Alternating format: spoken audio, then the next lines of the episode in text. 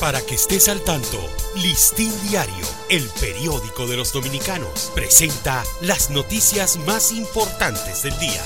Buen día, hoy es sábado 9 de diciembre de 2023. Nuevo presidente del Colegio Médico Dominicano promete luchar por mejores salarios para médicos.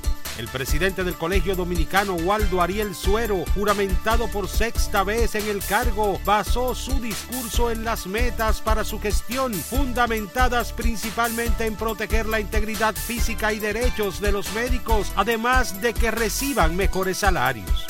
Madre y su hija con síndrome de Down esperan que el gobierno les cumpla. A dos semanas de que el viceministro de Vivienda y Edificaciones, Ney Rafael García Rodríguez, y el despacho de la primera dama se comprometieron a ayudar a Argentina González y a su hija con síndrome de Down, Ana Gabriela González todavía no se cumplen sus promesas.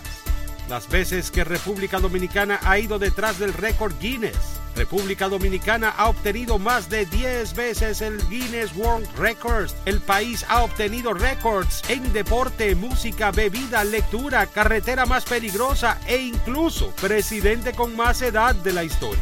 Presidente Abinader y Carolina Mejía entregan segunda y tercera etapa de la Duarte con París. Este domingo 10 de diciembre el presidente Luis Abinader y la alcaldesa del Distrito Nacional Carolina Mejía encabezan la inauguración de la segunda y tercera etapa de la Avenida Duarte con París y su entorno, un proyecto diseñado para dignificar los espacios y transformar radicalmente la realidad de aquellos que comercian en ese lugar. DGCET informa ha retenido más de mil motocicletas por transitar por túneles y pasos a desnivel. La Dirección General de Seguridad de Tránsito y Transporte Terrestre, DGCET, informó que en el periodo comprendido del 26 de junio al 7 de diciembre ha retenido unas 1.734 motocicletas por transitar por túneles elevados y pasos a desnivel, en violación a la Ley 63-17 de Movilidad, Transporte Terrestre, Tránsito y Seguridad Vial.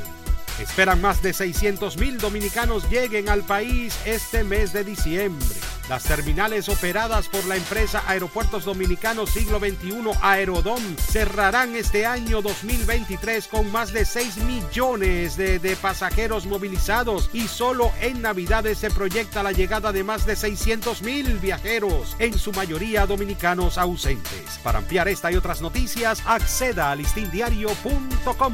Para Listín Diario, soy Dani León. Para que estés al tanto, Listín Diario, el periódico de los dominicanos, presentó las noticias más importantes del día.